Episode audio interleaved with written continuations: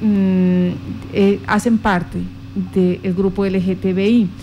Nos llamó la atención, fue la Corte Constitucional la que le tocó tomar estas medidas porque las EPS pues no cumplen y tampoco se da en los municipios el desarrollo de estos procesos, tampoco se, se colocan inmersos por parte de las administraciones municipales para apoyar a esta comunidad.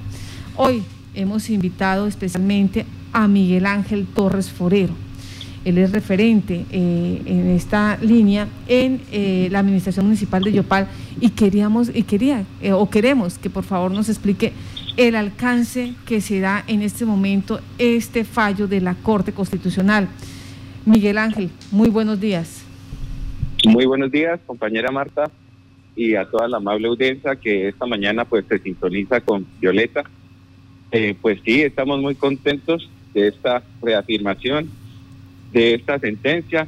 Es un, una sentencia que ya en el 2014 se había presentado con otras compañeras que había pedido pues eh, la normalización y, y la oportuna prestación para pues la asesoría médica para su proceso de transición. Esta sentencia constituye un mensaje claro de que pues el país y la normativa está encaminada en garantizar los derechos y la participación y la inclusión de las personas diversas.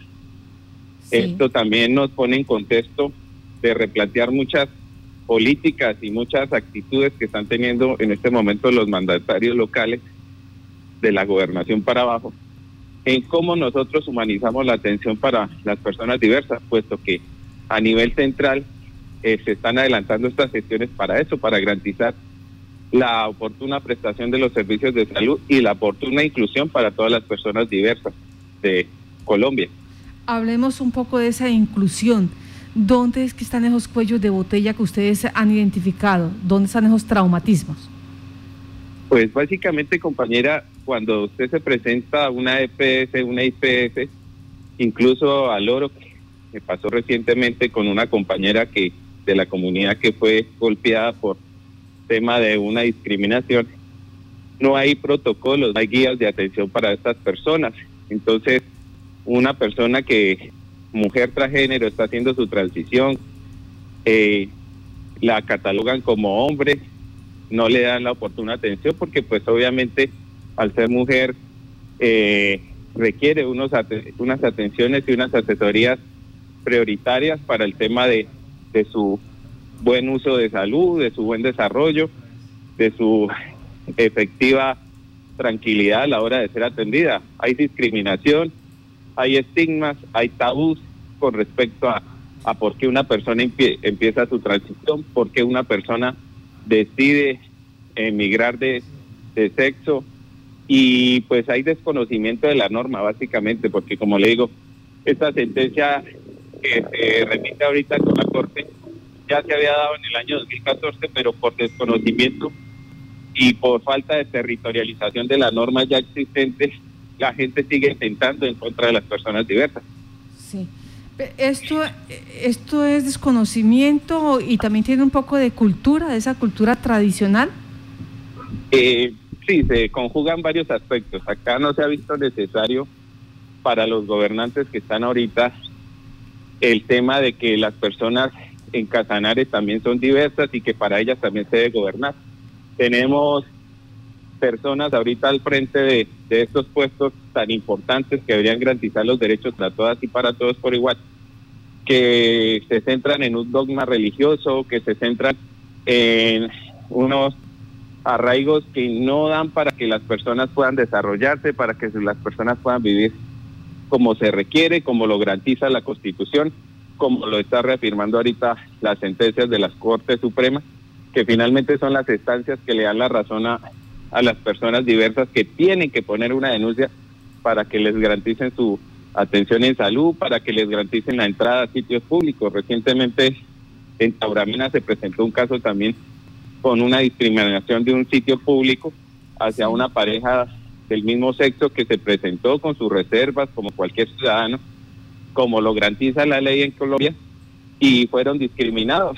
Entonces, esto es clara señal de que pues en el departamento debemos replantear no solo los programas como eh, que se están orientando a la sana convivencia con las personas, sino a eh, formar a los funcionarios, formar a las personas para que reconozcan estos deberes y estos eh, derechos que tienen las personas diversas, porque da lo mismo que la norma exista si no la, no la aplicamos. Y usted sabe que la principal autoridad en el departamento es el gobernador. Si el gobernador no se contextualiza de que estos son deberes constitucionales y no los hace valer en el departamento, pues muchos ciudadanos que en este momento, por ejemplo en Yopal, estamos adelantando la caracterización, que ya han más de 300 personas, pues se encuentran por fuera de la atención, se encuentran desamparados y cualquiera puede venir a, hacer estos atropellos que está haciendo. Desde la atención, como le estaba explicando, en el momento de que ellos presenten una urgencia médica, una urgencia judicial, que presenten una necesidad de inclusión, por ejemplo, en uno de los programas que estén desarrollando para vivienda, para educación, porque no se está teniendo el enfoque diferencial y es algo que hay que ponerlo en contexto ahorita y que toda la audiencia lo, lo sepa. En Casanares se está atentando en contra de los derechos de las personas diversas. En eso se ha basado mi activismo y eso es lo que he querido venir a mostrar, por ejemplo, en varias estancias, ahorita con, con todas estas circunstancias que han acontecido en, en el país, con lo del paro nacional, con la emergencia que se suscitó del COVID. No sabíamos cómo atender, no sabíamos cómo incluir y la población diversa, los gays, lesbianas, transgeneristas, intersexuales, bisexuales, quedaron por fuera de muchos beneficios y como dicen por ahí les tocó defenderse en solo porque acá en Yopal logramos atender a algunas personas, pero como le digo, la necesidad es grande, pero la voluntad política no se está viendo en este momento para que las personas sean puedan gozar de de ser casanareños diversos y disfrutar de los derechos que tienen por ser ciudadanos colombianos. Usted ha dicho algo que me llama la atención y es, eh, independientemente de que haya esta sentencia, ya en el 2014 eh, se había producido una eh, similar a lo que está ordenando en este momento la Corte Constitucional, pero no cambia, no, no, no cambia el sistema. ¿Qué hace falta ahí? ¿Cómo, cómo cambiar? o, cómo motivar o, cómo entrar a decirle al resto de ciudadanos, también somos personas, eh, necesitamos que nos incluyan en los diferentes procesos? Pues mire, compañera Marta, la sentencia lo único que está reafirmando es otra serie de procesos que ya se han iniciado a nivel constitucional, a nivel legislativo. Eh, la sentencia simplemente está reafirmando que en Colombia los derechos de la inclusión de las personas diversas también valen. Lo triste es que para que valgan tengamos que activar esta serie de rutas donde un proceso de estos usted sabe que pues es muy demorado porque para que se emita un pronunciamiento de la Corte Suprema se requieren dos, tres años y simplemente se continúa revictimizando a las personas en alelo de, de, de conseguir su salud plena porque pues la salud no es todo lo que esté bien el cuerpo físico sino que se tenga goce de cómo se siente usted emocionalmente, cómo disfruta usted su sexualidad. La salud es integral y va más allá de simplemente estar bien eh, de físicamente, sino también estar emocionalmente completo, estar conforme con, con su cuerpo y expresarlo y sentirlo y gozarlo de acuerdo a su percepción.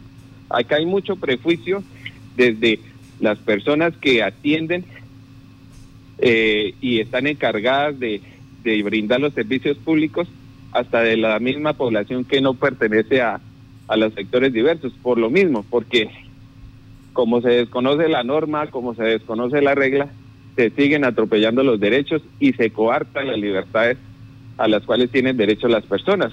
Ya entra el dogma religioso, ya entra el dogma moral, porque pues acá seriamente tenemos una moralidad doble moral, sería yo lo que diría en mi experiencia, para reconocimiento de las personas. O sea, pretendemos vivir la vida de otros, pero no vivimos nuestras propias vidas y sí queremos que los demás hagan lo que, lo que nosotros nos parece que está bien. Entonces, ahí también se está notando la seria necesidad que tiene las personas en Casanare de, de replantear eh, y formarse en, en muchos aspectos sociales para la sana convivencia. Sí, Yo creo que la sentencia lo único que está haciendo es hallarle la razón a una persona diversa para decirle sí, usted tiene derecho a que sea atendida dignamente, a que continúe su transición.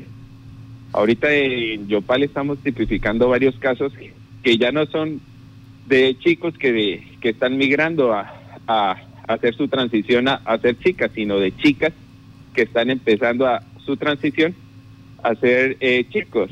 Son unas situaciones que se están dando en la naturaleza, en la concepción de las personas que pues seriamente implican procesos adecuados para que estas personas puedan asesorarse bien, para que no se vayan a clínicas de, de cartón a, a inyectarse cosas que no deben. Ya tenemos casos acá de personas que están hospitalizadas porque se fueron víctimas de, de una mala asesoría por temas de querer lograr el cuerpo que, que con los que ellos se identifican, con los que ellas se identifican, y por la falta de atención integral en la salud hay personas que ya han fallecido y pues esto lo que llama la atención es, bueno, cómo estamos obrando nosotros desde lo público hacia las personas que, que están viviendo esta situación de diversidad, que están viviendo este desamparo eh, por parte de, de, la, de, de, de los entes de salud, de los entes de control, de los entes que tienen que garantizar la convivencia de las personas diversas. En esto se ha basado mi, activismo, mi activismo, Marta, porque para mí hay, debemos replantear muchas cosas como la coherencia que nos debe pedir eh, la misma vida para nosotros poder estar bien, para podernos realizar bien, para poder tener una voz. Aquí en Casanare yo he tomado vocería porque sinceramente, gracias a Dios, cuento con una buena formación, tengo un trabajo que me permite tengo mi propio empleo, pues para que me permite levantar la voz y poder protestar, pero hay muchas personas que no tienen esa autonomía que yo tengo, que no tienen la capacidad y a ellos les toca quedarse callados y calladas por el simple hecho de ser diversos, por el simple hecho de que la misma sociedad no lo estigmatice, no lo atenten. Hay casos documentados, incluso personales, que lo quiero decir al aire, donde por tengo favor. amenazas, donde he hecho las oportunas denuncias a la fiscalía donde ya me han amenazado de muerte y hasta el momento los entes judiciales, dígase fiscalía, dígase policía, no han activado las rutas que se requieren. Miguel, y que, estas amenazas, que están puestas... ¿por qué son? O sea, ¿qué temas ha tocado usted o qué ha generado que se produzcan estas amenazas? Marta, lo que le estoy diciendo, aquí somos un departamento homofóbico en su mayoría porque para, para algunos casos hay personas de buen corazón que respetan y que quieren la sana convivencia con todos y todas por igual, pero hay unos pocos y hay unas pocas que su mente no les permite ver una persona del mismo sexo conviviendo con otra que su condición religiosa no les permite tolerar y respetar a, a las personas del mismo sexo. Y en ese orden eh, hay crímenes de, bueno, hay amenazas de odio. Gracias a Dios en mi caso no han, no han atentado físicamente, pero las amenazas que están están dadas por eso, porque no quieren que, que acá en el departamento se hable de igualdad, se hable de inclusión, se hable de, de personas diversas, se hable de comunidad LGBT, porque para ellos no existe y no debe existir. Entonces eso es una serie, es, es una muestra más de, de la falta de cultura, de la falta de educación que tenemos en este momento en el departamento y como le digo, propiciado por la misma gobernación y en este momento nombro al gobernador Salomón Sanabria, al gobernador saliente Alirio Barrera, porque ellos han desconocido el proceso que nosotros hemos tenido organizativo, han desconocido las fechas conmemorativas para este año.